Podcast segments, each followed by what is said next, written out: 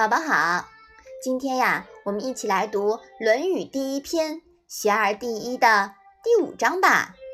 你先把这一章读一下好吗？子曰：“道千乘之国，敬事而信，节用而爱人，使民以时。”妈妈，我知道了，道路的“道”在这里读“岛”，那“岛”又是什么意思呢？嗯，岛在这里呀是治理的意思。妈妈，那千圣的圣又是什么意思呢？圣啊是量的意思，千圣就是千量。这个圣啊其实是古代军队的一个基层单位。那圣又代表多少人呢？每一圣啊有四匹马拉的兵车一辆，车上呢有甲士三人。车下有不足七十二人，还有二十五个后勤人员，所以一辆战车一共有一百人。那宝宝，你来算一下，千乘之国呀，就是有一千辆战车，对吧？那么它有多少军队呀？有十万军队。对啦，在当时啊，有十万军队的国家就是大国啦，就是诸侯国。春秋时代啊，战争很多。所以呢，国家的强弱都是用车辆的数目来计算的。这句话里啊，还有一个“爱人”，这个“爱人”的人呢，和后面的“民”是相对的。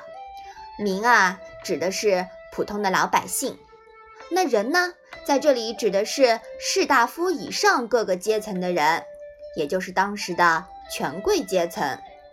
所以啊，到今天我们仍然沿用了。人民这样的称呼来说，所有人呢？妈妈，你可以把这一章详细讲一遍吗？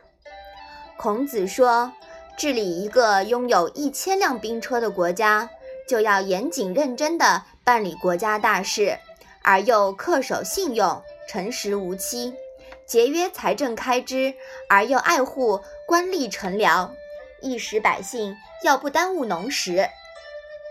这句话呀，其实孔子主要是对国家的执政者来说的，都是关于治理国家的基本原则。哎，为什么是岛千乘之国，而不是百胜万胜呢？哎，宝宝这个问题问得好。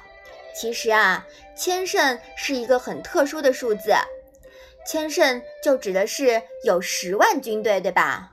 那么，那它背后呢，就会有。十几倍的人口和资源来支撑它，在当时啊，这样的国家是已经能够形成一个独立完备生态系统的大国了。那十万这个数字呀，其实一直有一个很特殊的意义。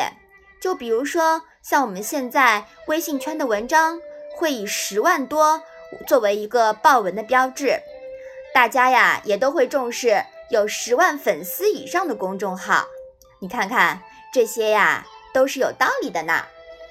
原来古代和现代也是差不多的呢。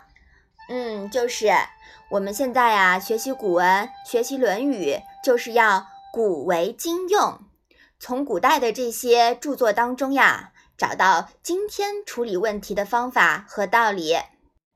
好了，我们现在把第五章再复习一下吧。子曰。道千乘之国，敬事而信，节用而爱人，使民以时。好了，我们今天的《论语》小问问就到这里吧。谢谢妈妈。